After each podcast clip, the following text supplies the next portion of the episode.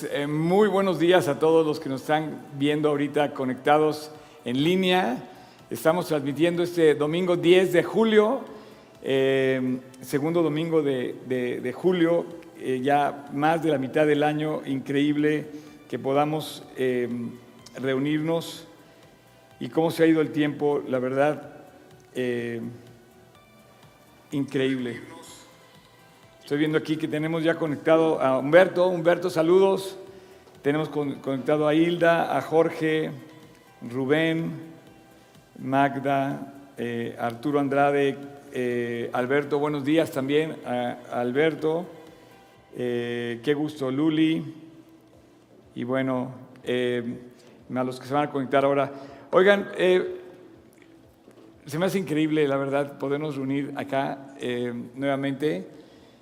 Eh, estamos en este, en este formato de, de tranquilidad eh, temporal para prepararnos a ver qué es lo que viene eh, en el resto del año. Estamos preparando muchas cosas. Cuando menos estamos preparando nuestro corazón, es lo que para mí es lo, lo más importante, que estemos preparando nuestro corazón.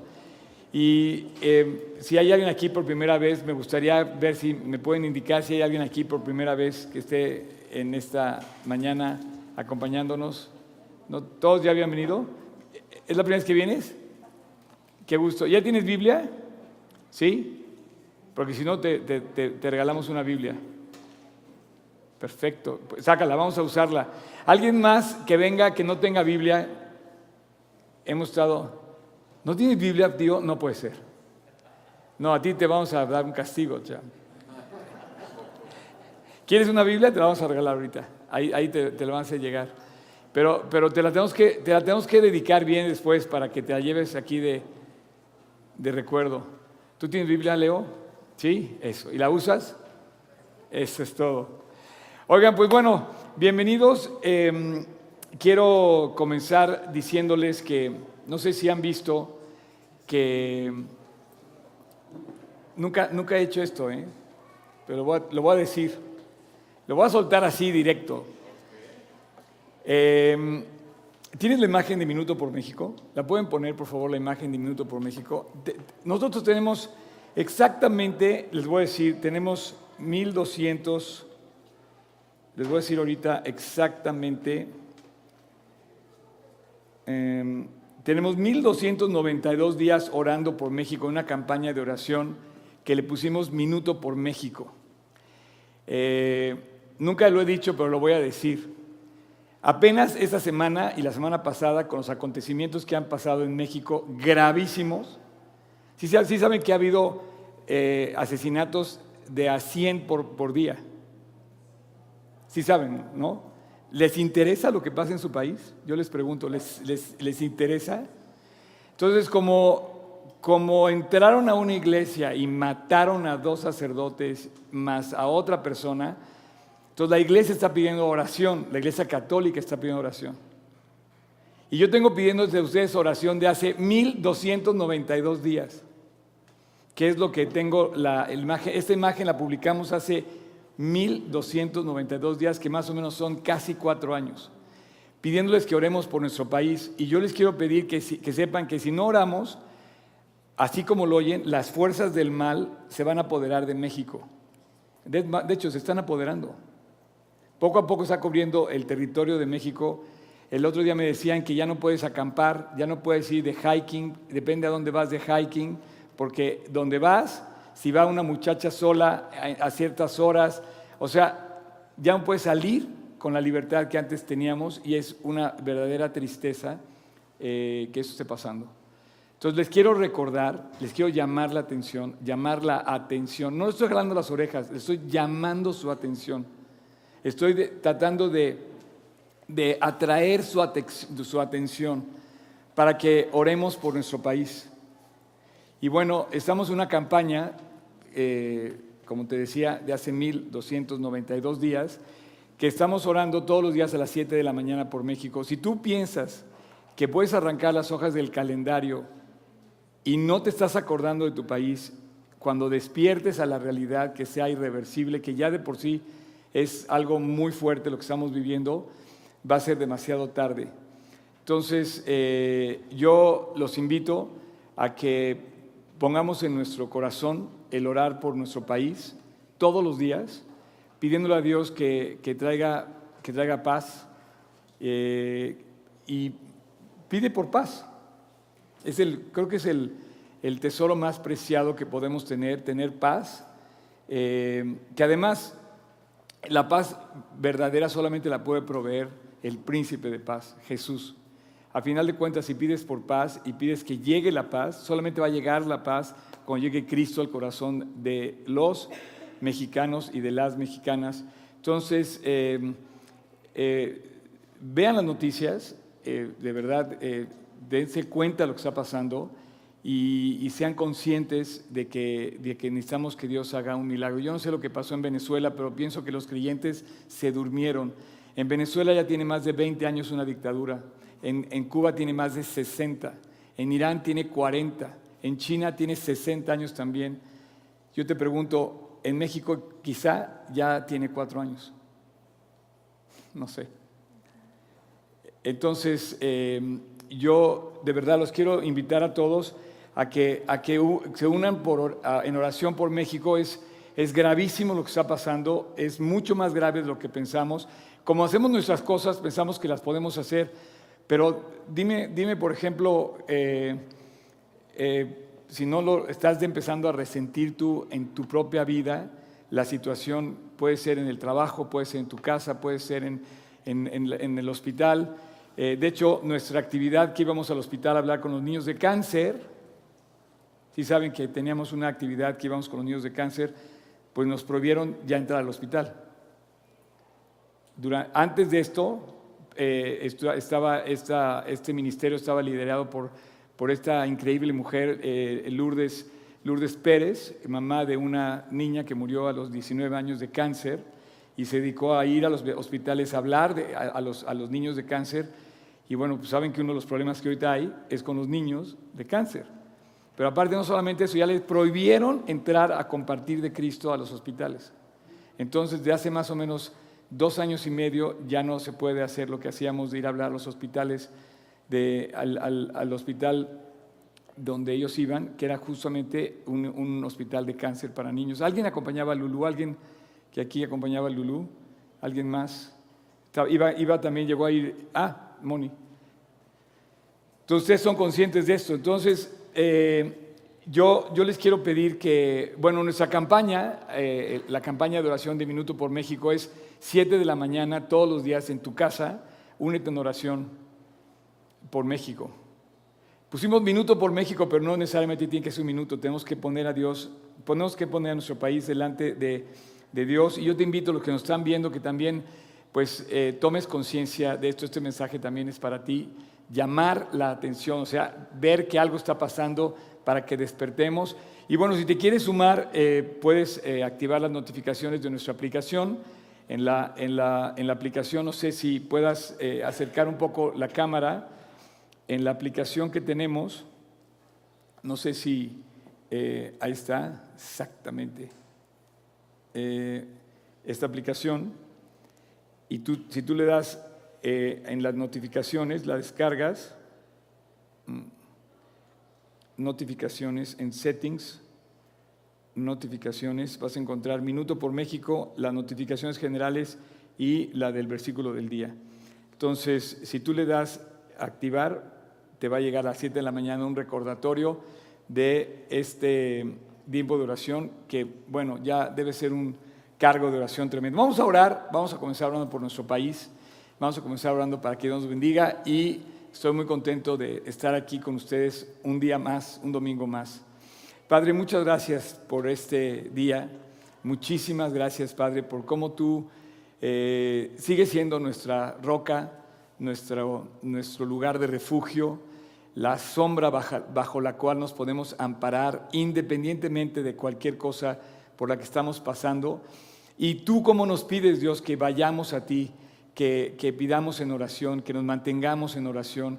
Y bueno, Dios, con todo el amor en nuestro corazón por este país hermoso que tú nos has dado, por este país que de verdad nos sentimos privilegiados de tener un país como México, llamarnos mexicanos, Dios, nos enorgullece en el buen sentido y te damos gracias por habernos permitido nacer en este país lleno de cosas tan bonitas, tan eh, eh, eh, como las culturas de todos los estados, las montañas, los ríos, las playas, los bosques, las ciudades, los pueblos, la gente, Dios. Te pedimos por la gente de México y te pedimos que tú traigas paz, paz a esta nación. Que independientemente de lo que esté sucediendo a nuestro alrededor, tú intervengas, Dios, y tú traigas el bien, la misericordia y el amor de Cristo, que es sobre todas las cosas, Dios, que pueda brillar en su esplendor completo en esta nación. Te pedimos, Dios, por la gente que está enferma, para que tú acampes alrededor de cada uno de estos eh, pues, amigos que están en este momento pasándola con, dificultad, con, con problemas de salud. Te pedimos para que tú estés presente en sus vidas. Te pedimos para aquellos que no tienen trabajo, Dios, eh, aquellas familias que, que, no tienen trabajo, te pedimos para que tú proveas de ese trabajo y que tú ampares todas las necesidades de cada una de estas familias. Te pedimos, Dios, por aquellas familias que están quebrantadas en cuanto a las relaciones, para que tú las vuelvas a unir. Te pedimos por matrimonios que regresen, por hijos que regresen a sus padres y por padres que regresen a sus hijos. Te pedimos por ese amor en el hogar que se intensifique, que se haga cada vez más vivo y real. Te damos gracias, Dios, por, por, este país y porque podemos compartir tu palabra y qué hermoso, sobre todo Dios, hoy que vamos a platicar de tu palabra, te pedimos que nos guíes un día más de vida que nos regalas en tu precioso nombre, Jesús. Amén. Eh, bueno, eh, quiero que abramos nuestra Biblia y vamos a estudiar la Biblia. Eh, ya todos supuestamente tenemos ahí una Biblia en la mano y los que no la tengan, y si la quieren, con mucho gusto se las puedo también hacer llegar. Vamos a abrir en Isaías 50 y como, em, como digo em,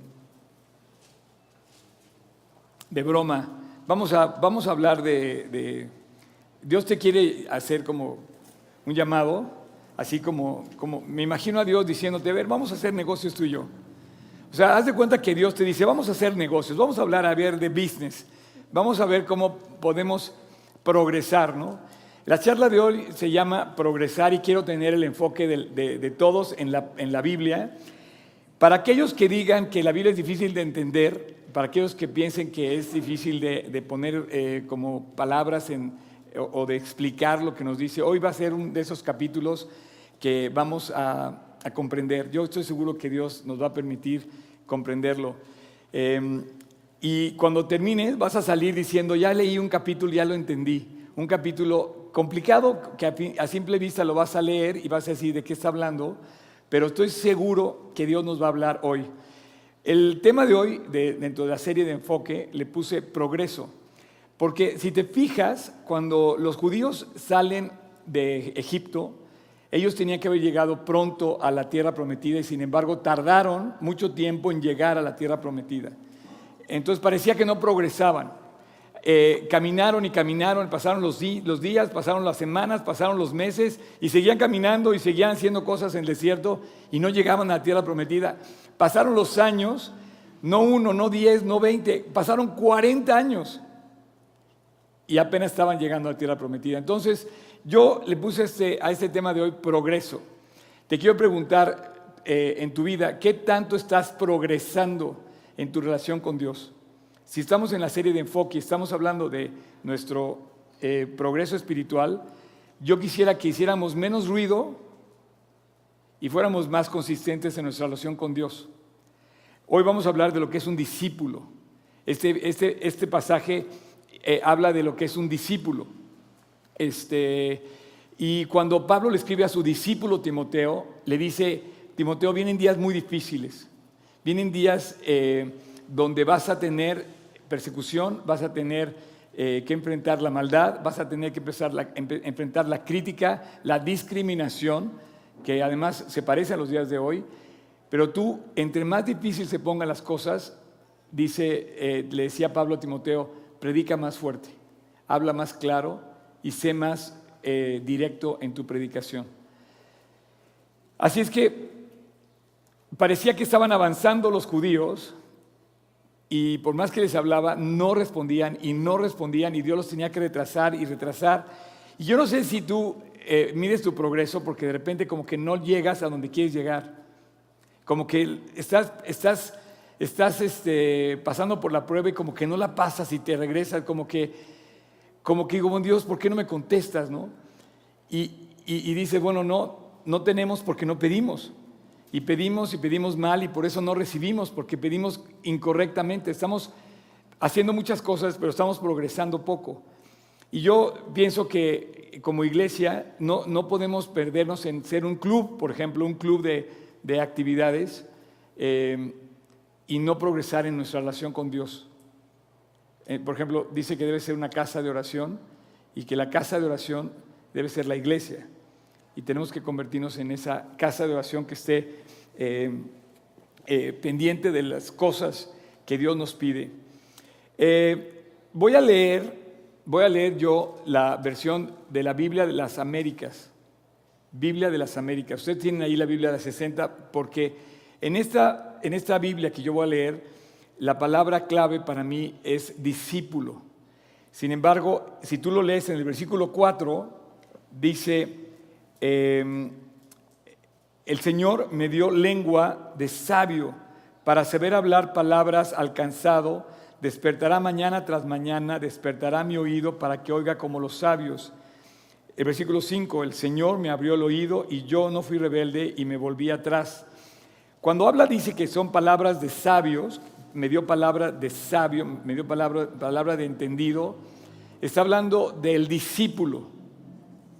Y es, para mí se me hace muy importante tener esta palabra eh, eh, claramente presentada. Entonces, escogí la traducción de la Biblia a las Américas, que en este momento eh, yo la voy a leer, pero la vamos a ir leyendo juntos, se parece mucho. Y, bueno, eh, si te fijas, dice, Dios, eh, el título de este capítulo dice, Dios ayuda a quienes confían en Él.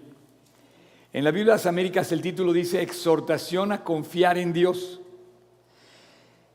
Entonces, cualquier cosa que esté pasando en tu vida, tenemos que descubrir de qué calibre es nuestro Dios. Él te puede dar, Él puede hacer lo que tú y yo dudamos que podemos lograr. Y este versículo, este, todo este capítulo lo dice. Entonces vamos a comenzar a leer los 11, los 11 versículos de este capítulo 50 de Isaías. Y cuando salgas el día de hoy de aquí vas a decir, ya sé de qué habla el capítulo 50 del profeta Isaías. Así dice el Señor. ¿Dónde está esa carta de divorcio con la que repudié a vuestra madre?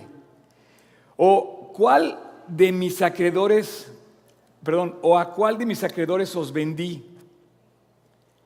Pregunta Dios, he aquí por vuestras iniquidades fuisteis vendidos y por vuestras transgresiones fue repudiada vuestra madre.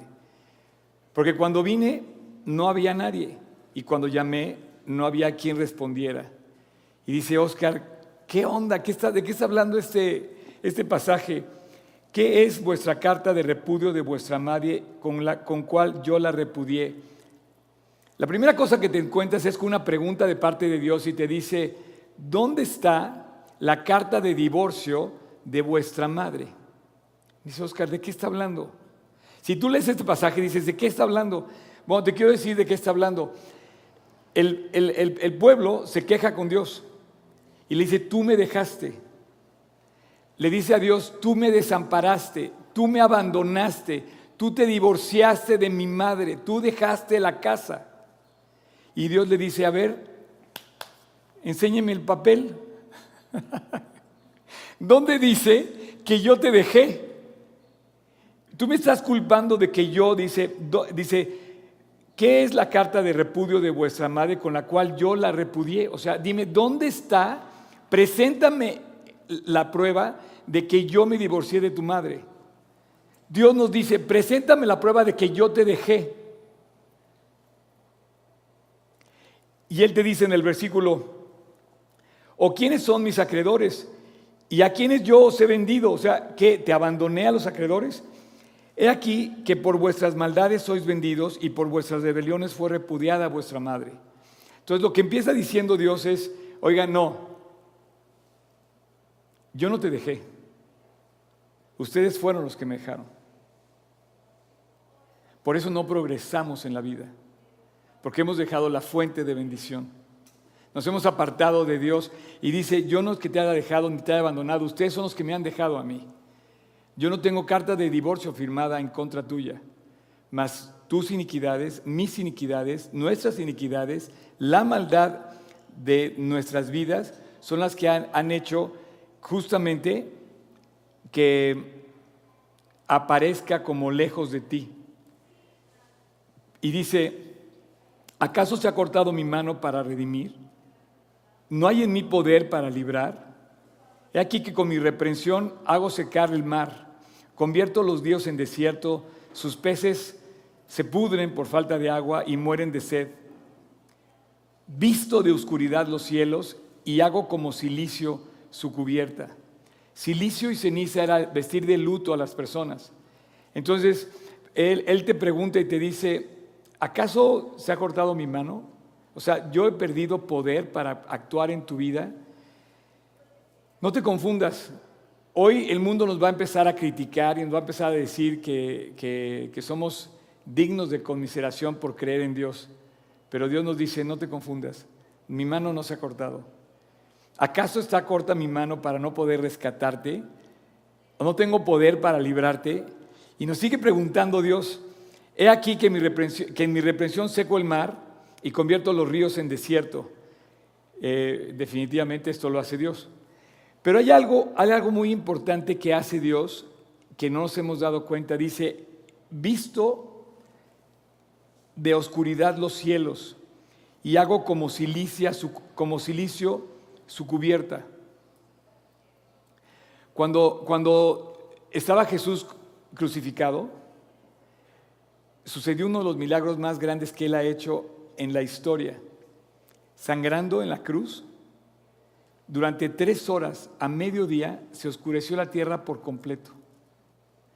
He visto, yo, visto, perdón, de negrura los cielos y hago de silicio su cubierta, su cobertura. O sea, cubrió el mundo y de repente a, mediodía se puso negro. No sé si vieron hace poco que publicaron en una, en una parte de, no recuerdo el lugar, pero esta semana hubo un momento en, en, una, en un lugar de la tierra donde el cielo se cubrió de nubes y se puso verde, verde, verde, verde, verde, así, verde color verde. Este, miren, no, me creen, se los voy a enseñar. Se los voy a enseñar, voy a ver si lo puedo conseguir ahorita rápido. Este,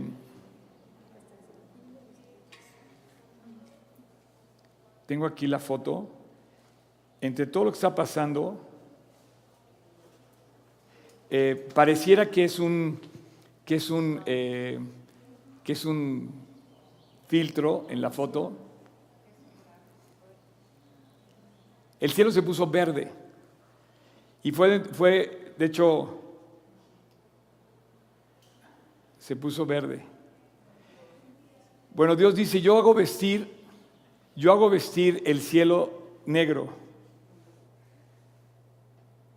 ¿Sí? Pareciera un, pareciera un, eh, un filtro, pero Dios dice, yo quiero hacer algo, lo voy a hacer. Pero está, está esperando que tú le creas. Este, en, esta nueva serie de enfoque, esto que estamos viendo es, oye, de verdad estamos perdiendo de vista la calidad de Dios que tenemos, la capacidad de Dios para respondernos. Yo no sé qué estés pasando tú, pero no puedes perder tu confianza en Dios. Y dice, yo hago esto, yo solo que hago. Dice, ¿acaso mi mano se ha cortado para no responder? ¿Acaso mi mano se ha eh, disminuido para no darte lo que necesitas? Yo quiero pedirte que tú en este nuevo, como, como esa, esa pausa, te, te puedas voltear a ver tu estructura y digas, tengo la esperanza de un Dios que ve y que sabe por lo que estoy pasando y que tiene la capacidad de hacer justamente lo que yo necesito. En su, en su bondad, en su, en, su, em, en su voluntad, Él lo va a hacer. Ok, continúa el pasaje, versículo 4. El Señor Dios me ha dado lengua de discípulo, para que yo sepa sostener con una palabra al fatigado. Mañana tras mañana me despierta. Despierta mi oído para escuchar como los discípulos. El Señor Dios me ha abierto el oído y no fui desobediente ni me volví atrás.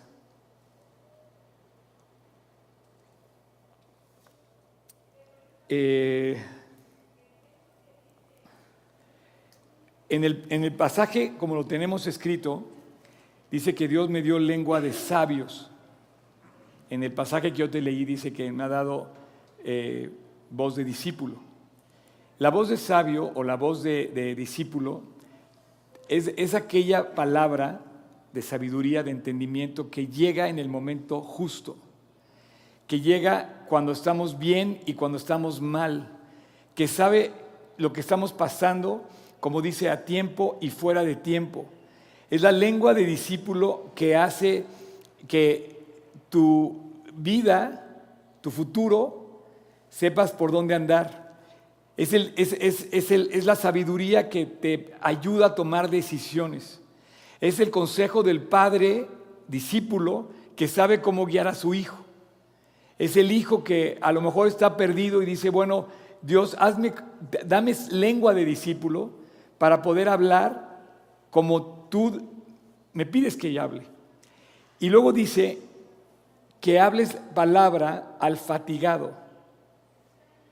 Como que aquí la, cuestión es, ¿cuál es nuestra, nuestra palabra? ¿Cuál es nuestro tema de conversación?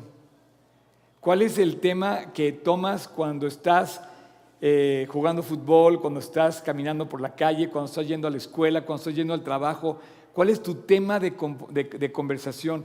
¿Cómo tratas con los fatigados que están a tu alrededor? ¿Cómo ves la necesidad de la gente con la que convives? ¿Cómo despiertas al cansado, al fatigado, al necesitado? ¿Cómo, ¿Qué le dices?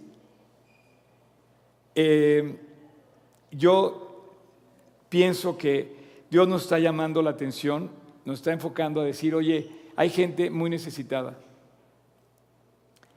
Em, a menos que tú seas una persona necesitada y sepas de qué estoy hablando, eh, me vas a decir, ah, Dios, no sé de qué está hablando Oscar, ¿no? Pero qué, qué, importante es tener palabras en el momento justo. Em, Mira, el otro día estaba, yo fui a testificar a una casa, ¿no? Y, yo me presenté como pastor, ¿no? Y le dije, quiero que sepas que es, el, que es, el, es la profesión más eh, intensa a la que te puedes enfrentar. El pastor es el, el cuate menos aburrido que, que puedes conocer. He pasado yo por momentos donde me han invitado, por ejemplo, a hablarle a gente que está en terapia intensiva en un hospital de cáncer o, en un lecho de personas a, punto de morir. He tenido en mis brazos a personas que han pasado la eternidad. He estado en las cárceles, he estado en los campamentos, he estado en diferentes circunstancias como esta, tratando de hablarte palabras a ti que dice palabras de discípulo al fatigado, al necesitado. Yo no sé cómo vengas, yo la verdad, yo los veo todos muy quietos, así me están viendo, pero dice, el Señor me dio palabras de discípulo. Y, de repente cuando todos guarden silencio, en una situación, por ejemplo, cuando tienes que dar un pésame, cuando tienes que ir a un funeral, cuando tienes que ir a un hospital, cuando tienes que ir a la cárcel, que tú te puedas presentar y tener palabras para alentar a esas personas. Mañana tras mañana, todos los días, Dios nos está invitando a, compartir de Él. Em, en, esta, en esta conversación que tiene Dios con, los israelitas, en el capítulo 50, te dice, no, yo no te he dejado. Yo no, no, me, no me he apartado de ti, pero sí te estoy preguntando, ¿en dónde has dejado tú las palabras?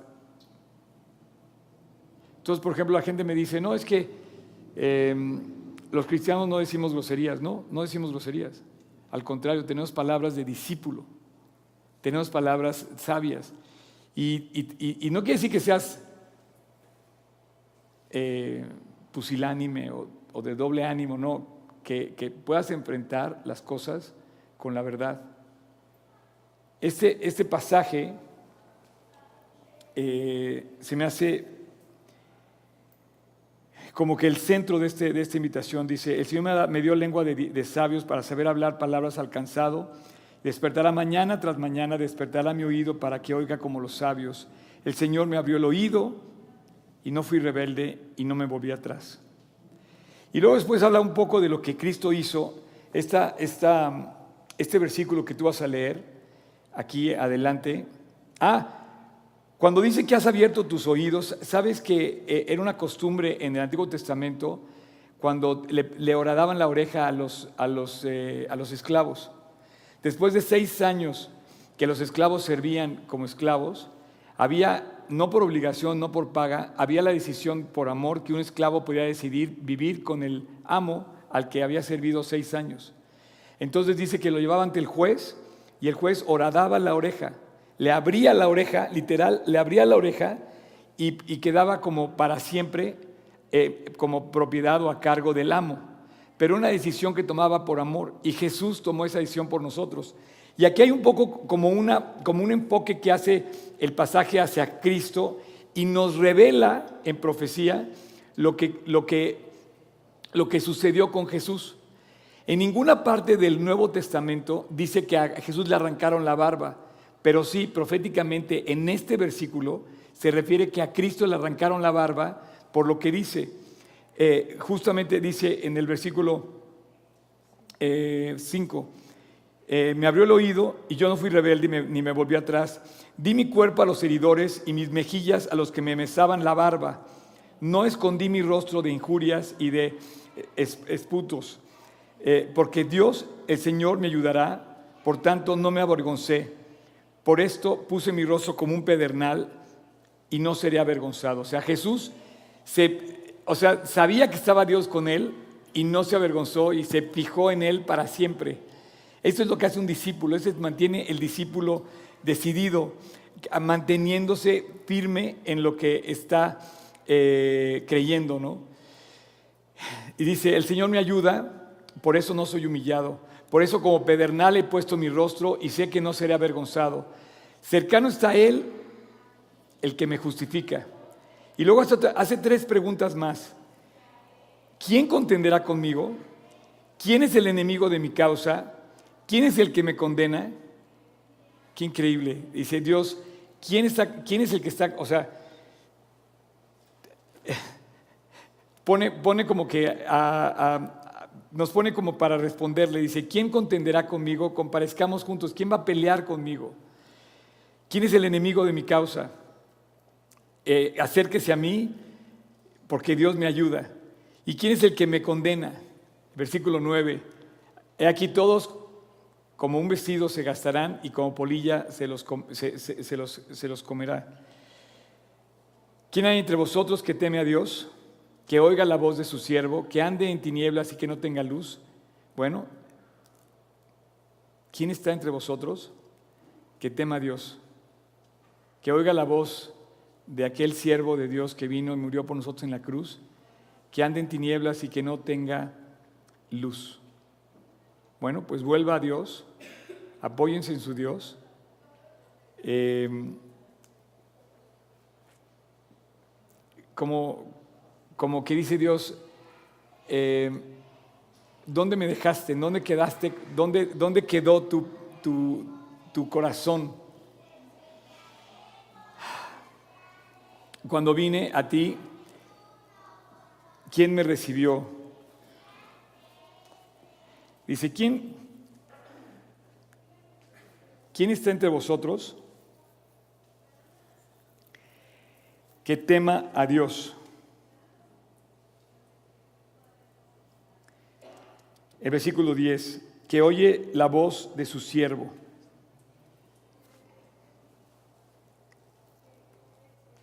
Eh,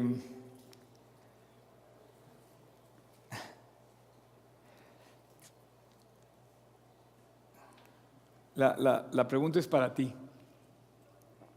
Si te fijas en el versículo 2, eh, dice, cuando vine, no hallé a nadie, y cuando llamé, nadie me respondió. O sea, Dios se levanta todos los días y es el primero que dejamos plantado. Entonces me dice, no me digas que me divorcié de ti o que te dejé, porque más bien yo fui a verte y nunca me respondiste. Yo fui a buscarte y no atendiste mi voz. Y entonces en el versículo 10 te vuelve a decir, ¿quién está aquí? ¿Quién está aquí hoy entre vosotros que tema a Dios, que oye la voz de su siervo?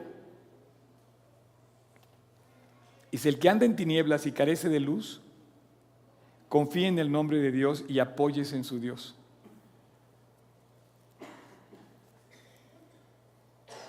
Dios nos pregunta, o sea, nos dice, ¿quién te... Me... O sea, este, este pasaje se me hace como uno de esos de esas, eh, cuestionamientos que un día Dios nos va a hacer en persona. Y nos dije, no, yo nunca, y nos va a decir, no, yo nunca te dejé. Yo nunca me fui de tu casa, yo nunca me fui de tu vida. Siempre estuve ahí, pero tú no respondiste. Eh, muchas veces culpamos a la gente de las cosas que nos hacen. Un amigo nos dejó, una situación nos falló, nuestros padres nos abandonaron y empezamos a, echarle culpas a la gente y empezamos a crecer en amarguras. Pero cuando dice Dios, yo vine y no me respondiste, yo estuve tocando a la puerta y no me atendiste, ¿Quién oye a la voz cuando yo voy y te busco? Y entonces sufrimos porque no tenemos respuesta y nos dicen, no, yo nunca te dejé. Yo no, yo no, yo no me divorcié de ti. Tú fuiste más bien el que no oyó mi voz. Vuelvo a repetir, versículo 10. ¿Quién hay entre vosotros que teme a Dios y que oye la voz de su siervo? Y luego concluye de una manera muy curiosa. Perdón, porque concluye diciendo, el que anda en tinieblas y carece de luz, confía en el nombre de Dios y apoya en su Dios. Y el versículo 11, he aquí que todos vosotros encendéis fuego y os rodeáis de teas. Andad a la luz de vuestro fuego y a las teas que habéis encendido, de mi mano os vendrá esto y en dolor seréis sepultados. ¿Sabes qué quiere decir esto? Yo decía, bueno, ¿de qué está hablando el último versículo? Está difícil de entender. Las teas son las mechas, ¿no? dice, he aquí que todos vosotros encendéis fuego. Y Dios nos dice que sí estamos rindiéndole culto a otros dioses, que estamos encendiéndole fuego. ¿No te has dado cuenta cómo en la iglesia de repente van y prendes la vela y enciendes una tea y enciendes otra y enciendes otra? Bueno, eso amplíalo a tu espectro de vida. ¿En dónde tienes la esperanza puesta? ¿En dónde enciendes la vela? ¿A quién le das la confianza. Repito, he aquí que todos vosotros encendéis fuego y os rodeáis de velas. Andad a la luz de vuestro fuego, a las velas que encendisteis, y de mi mano os vendrá que tendréis dolor el día que, que sois sepultados. O sea, como que la respuesta no va a venir por ahí. Eh, Estamos, estamos concluyendo eh, un año, bueno, estamos a la mitad de un año bien intenso. Y yo estoy un poco frustrado porque, porque a veces hacemos, como dice el dicho, mucho ruido y pocas nueces, ¿no? ¿Sabes de dónde viene ese ruido? De que truenas la nuez y no, y no, no hay nuez adentro. O sea, haces todo el, rompes la nuez y de repente no encuentras nada, ¿no? Y entonces dice Dios, ¿dónde están los discípulos? ¿Dónde estás tú? Ah, no, pero es que yo sirvo todos los días en G316, Polanco. Y los domingos hago dos sesiones. Y, hago, y tengo mi estudio de la Biblia. Y tengo mi discipulado. Y tengo mis cosas. Y hago esto. Y, hago como que, como que cumplo con Dios. Pero ¿dónde, ¿dónde está tu vida de discípulo? Y se los extiendo a todos porque es un poco frustrante cuando, cuando podemos ver que, que, hay iglesias que se convierten en clubes. Ustedes saben que la Guay, la Guay, era una iglesia, era un grupo de jóvenes que vivían para Cristo. Young Men Christian Association. Y de repente hoy es un club deportivo donde está prohibido predicar la Biblia. No es, no es parte de sus, de sus actividades principales. Yo tengo miedo, te lo digo en serio, por eso estoy hablando de enfoque. Yo tengo miedo que tú vengas a una iglesia donde se pierda la vida espiritual de un discípulo. Y te lo propongo. ¿Dónde está tu vida espiritual como discípulo? Porque vino Dios, nos visita cada domingo, todos los días, mañana tras mañana, nos habla como a discípulos y no atendemos su voz. No respondemos a su llamado.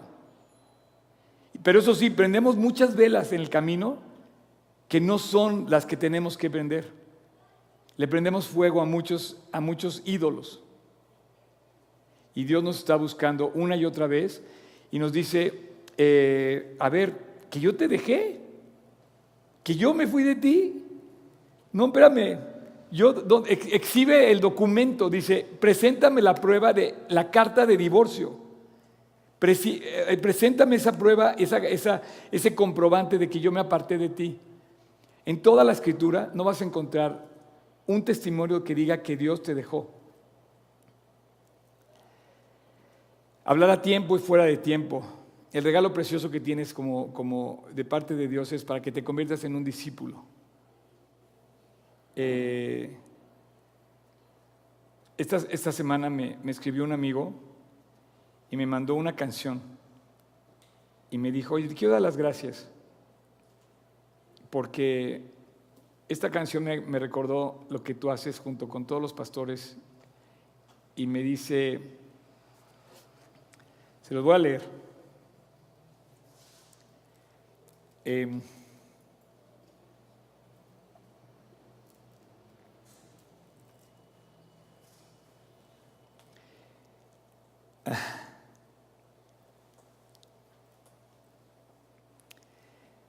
te quiero dedicar esta canción. La canción se llama Soplando Vida. Por tu dedicación, por tu esfuerzo, tu esmero como líder, como pastor de la iglesia de Polanco. Y te quiero agradecer todas las oportunidades que me has dado para predicar también ahí. Sé que esto no solo es el comienzo de un maravilloso ministerio que Dios tiene para cada uno de nosotros, que trabajamos para Dios, pero esta canción me recordó todo lo que haces Gracias por estar ahí en momentos indicados de mi vida. Cuentas con todo mi apoyo y que Dios me dé más para seguir orando por ti y la de mi esposa. Eres un gran amigo, te quiero mucho. Me, me, llenó de aliento porque me recordó también a toda la gente que pasa desapercibida. A veces, a veces pensamos que perdemos el tiempo los pastores. A veces la gente se va y no regresa. A veces simplemente te abandonan y te dejan plantado, ¿no? Das tu, das tu prédica y tú no puedes faltar mientras cualquiera se puede tomar el día. Tú estás ahí y los demás no tienen compromiso. Pero yo te digo ahora, ¿dónde está la carta de divorcio? ¿Dónde tú puedes decir que Dios te dejó? Más bien Dios te dice, tú me has dejado a mí. Eh, un discípulo, un discípulo es alguien muy especial. Eh, el versículo 4 eh, dice justamente que, que el versículo 4 justamente dice, déjame leerte la, la versión que yo tengo aquí, el Señor me dio lengua de discípulo, para que yo sepa sostener con una palabra al fatigado, mañana tras mañana me despierta y despierta mi oído para escuchar como los discípulos.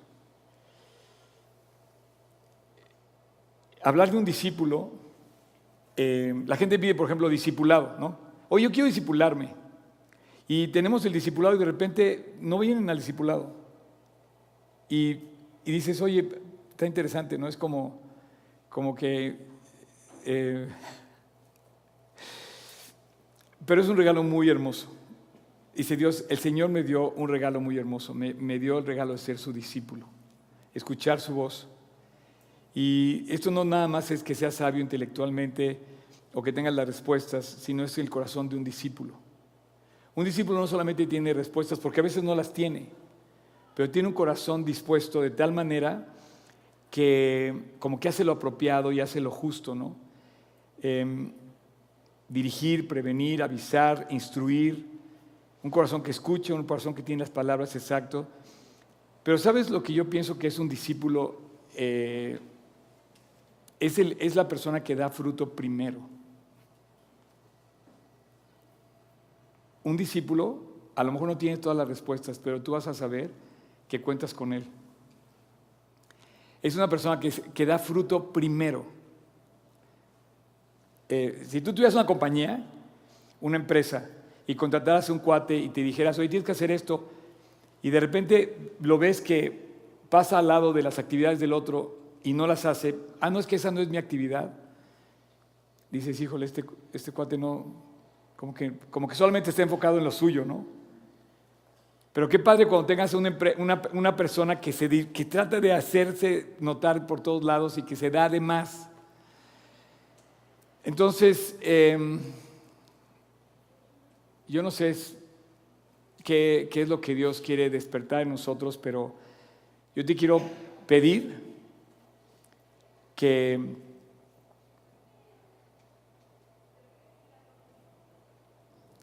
veas la fuerza que tiene el que te comprometas con Dios.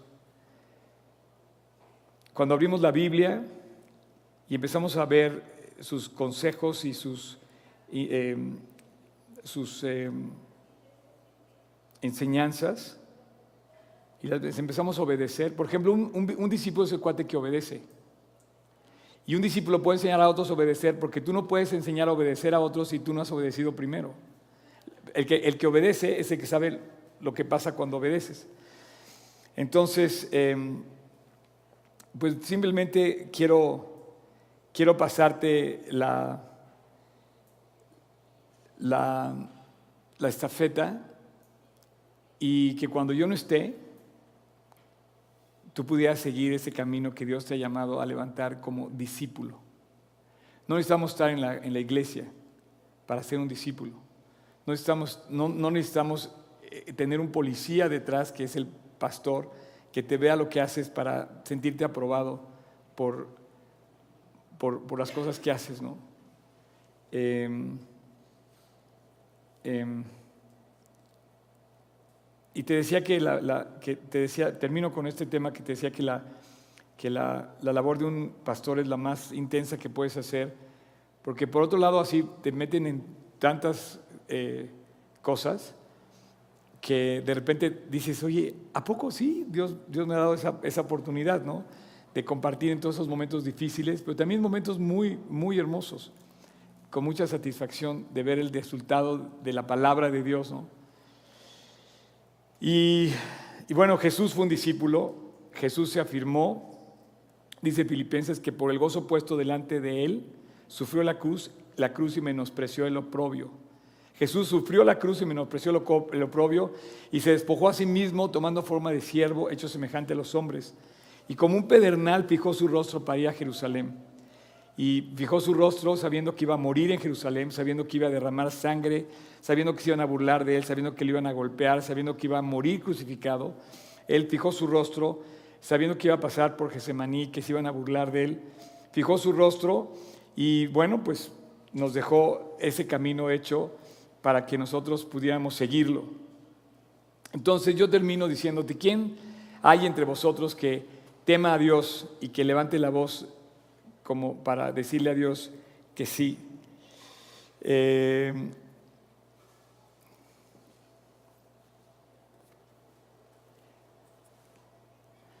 ahorita no hay fondo musical, Pato. No tienes que subirte a, cantar ni, a, ni a conectarte a la pantalla. No hay versículos en la pantalla. Ahorita estamos así, quietos. Y, y Dios quiere despertar tu corazón. Y te pregunta, ¿quién hay aquí entre vosotros que tema a Dios? Que oye la voz de su siervo, el que anda en tinieblas y carece de luz, confíe en el nombre de Dios y apóyese en Él. Tú y Él, yo y Dios, tú con Él. No depende de que otra persona te conteste o te dé o haga, depende de ti. Y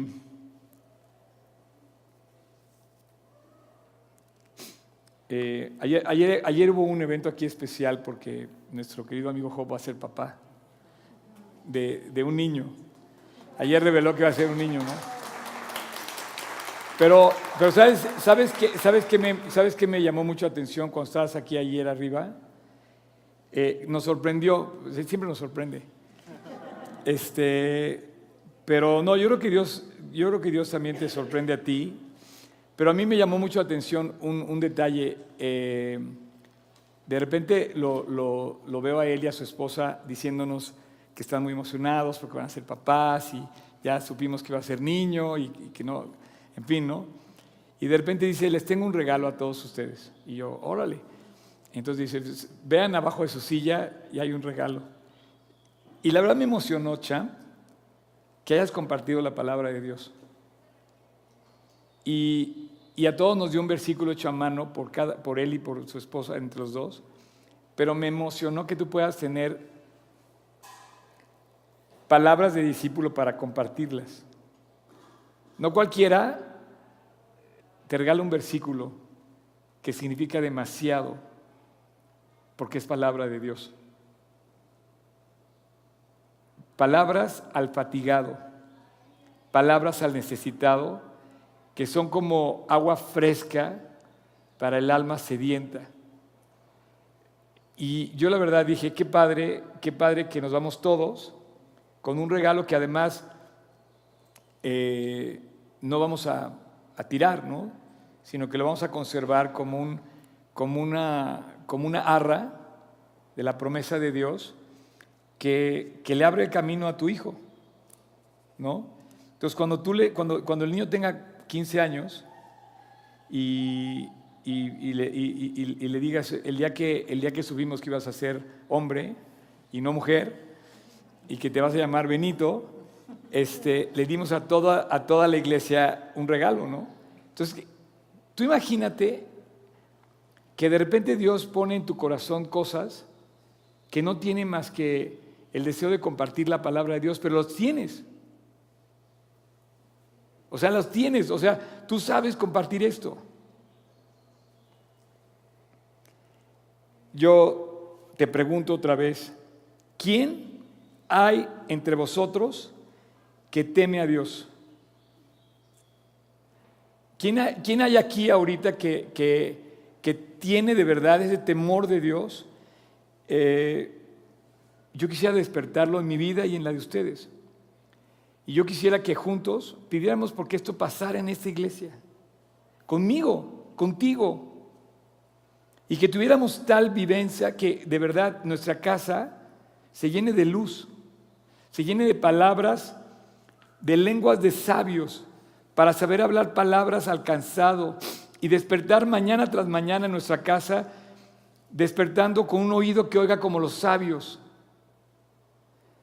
Esta esta serie eh, me cuesta trabajo eh, parar el carro, porque todo el mundo me dice, ¿y cuándo vamos a regresar? ¿Y cuándo vamos a hacer esto otra vez? ¿Y cuándo vamos a volver? cuando tengamos un corazón, que tengamos palabras para oír al siervo de Dios. Dice, el que anda en tinieblas y carece de luz, confíe en el nombre de Dios y apóyense en su Dios. Nosotros andamos en tinieblas a veces, como creyentes andamos quejándonos y andamos lamentándonos. ¿Dónde está ese despertar de decirle a la gente, no, Dios no me va a dejar, Dios va a estar conmigo? Entonces, yo quiero concluir esta mañana eh, con ustedes haciendo, haciendo una invitación. Miren, yo no soy diferente a ustedes y yo no soy mejor que ustedes. Yo nada más llevo un poquito de camino más andado, pero tengo las mismas tentaciones, tengo las mismas debilidades que ustedes. Yo sé lo que ustedes están pasando. Vivo en el mismo planeta que ustedes, en el mismo país que ustedes, sufro la misma situación, pago también al SAT igual que ustedes. y tengo que pagar impuestos igual que ustedes, tengo que pagar mis, cosas. Y a veces eh, vivo situaciones en donde quizá te das a entender que, que ah, no, es que Oscar no tiene problemas, ¿no? Y, y ser porque eh, me hablan las personas. Ayer, por ejemplo, estaba yo en, tu, en tu cena y me habla una persona y sin preguntarme me empieza a contar su problema. Digo, oye, perdón, es que no te puedo atender ahorita. De verdad, me da muchísima pena, pero sin preguntarme. Me dice, es que tengo un problema. A ver, entonces ya lo escuché escuchar, le dije, oye, mira, creo que sí puedo esperar. Te contesto en la tarde porque mañana, así. No sé. Eh, yo le pido a Dios que, que levante mi vida y levante la de ustedes. Vuelvo a repetir la pregunta. ¿Quién hay entre vosotros que teme a Dios? que oye la voz de su siervo y dice, el que anda en tinieblas y carece de luz, confíe en el nombre de Dios.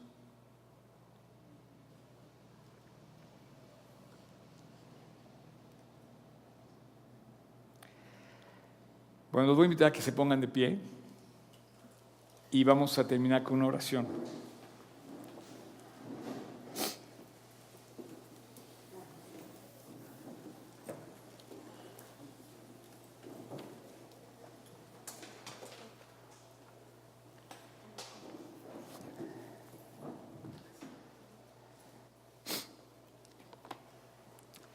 Eh,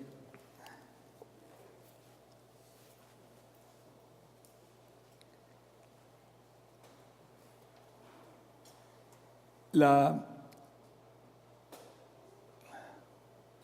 Ah, gracias, Cham. la vida cristiana no es un no es un título, es, es una vida. Y tú y yo pasamos por diferentes pruebas y diferentes situaciones. Cada uno tiene una historia, cada uno tenemos una historia. Y a veces que la historia se pone difícil ante nuestras posibilidades, ¿no? Pero te quiero decir una cosa, no hay nada que pase en nuestra vida, nada, nada, absolutamente nada, que no cumpla el propósito de Dios. Todo lo que sucede en nuestra vida cumple un propósito de Dios. Y yo, yo te quiero pedir que, que, levantemos el corazón el, a, Dios y que en primer lugar le digamos, Dios, yo quiero ser esa persona que te teme, que te busca, que te anhela, que no te rechaza, que cuando vienes te responde, que cuando llegas te abre la puerta, que cuando, que cuando eh, estás en presente, no te rechaza, siente tu presencia. Y como, como volteando así al, futuro, dices, si Dios está conmigo, ¿quién está contra mí? Repito las, preguntas. ¿Quién es el adversario de mi causa? Em, ¿Quién contenderá conmigo? ¿Quién hay que me condene? Padre, muchas gracias por esta mañana, de verdad, muchísimas gracias Dios. Y aquí estamos todos en oración Hace poquito, al, empezar esta reunión, te pedimos por nuestro país, pero hoy queremos pedirte, Dios, que nos hagas esos discípulos, que tengamos el oído presto, abierto para escuchar palabras de discípulo, sabias, que sepamos recibir de ti las palabras de tu palabra que nos hacen tus discípulos y que tenemos certeza en la Biblia de todo lo que nos quieres enseñar. Señor, danos temor de tu palabra, de lo que escuchamos, de lo que vemos en tu palabra, para obedecerla y seguirte con todo el corazón. Señor, ábrenos el entendimiento para no tener miedo de confiar completamente en ti. Dios, en medio de nuestras tinieblas y nuestra dificultad, hoy queremos levantar la mano, Dios, y decir yo, yo quiero tener a Dios en mi corazón, yo quiero seguir a Dios con todo mi corazón, yo quiero estar presente en todo momento con Dios vivo y real en mi vida. Dios, aquí todos juntos, y me incluyo en la oración, sosténnos, levántanos, límpianos, muévenos, Dios, a ti. Levanta una iglesia que realmente te adore a ti, que no caigamos en costumbres, ni en tradiciones, ni en acciones del mundo que te deshonran, sino que volvamos a ti, Dios, todos juntos, como un discípulo, que dé fruto primero, que responda a tu llamado, que sepa que tú estás presente, que no tenga temor porque tú estás ahí, porque no nos has dado espíritu de cobardía, sino de amor, de poder y de dominio propio. Señor, te pido que nos des amor, te pido que nos des dominio propio para controlar nuestros impulsos y nuestras emociones y que Dios en tu poder, tú cambies nuestras vidas para vivir como un discípulo, para ser como discípulos y para andar por la vida como discípulos, Dios, no porque sepamos más de la Biblia, sino porque vivimos como tú. Te pido, Dios, que tú tengas a bien convertir esta iglesia no en un lugar bonito, sino en personas transformadas que impacten a su comunidad, sus escuelas, sus trabajos, sus hogares.